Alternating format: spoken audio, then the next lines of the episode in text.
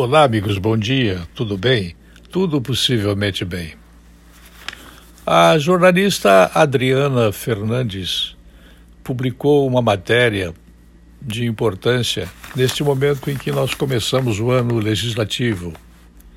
Diz assim, aspas, numa nova ofensiva em defesa das privatizações, o Ministério da Economia resolveu divulgar o total de benefícios concedidos aos funcionários de 46 empresas com controle direto da União.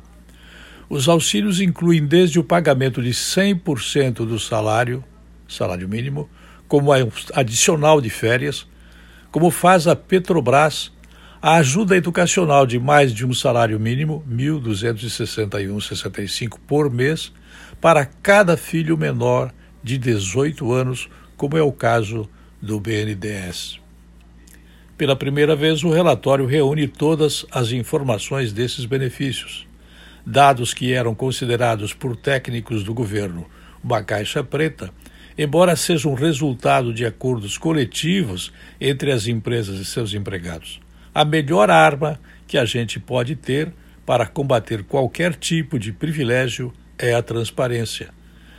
A informação está contida no texto da jornalista que mencionei, dizendo que a melhor arma que pode ser utilizada para eliminar os privilégios é fazer tudo muito transparentemente.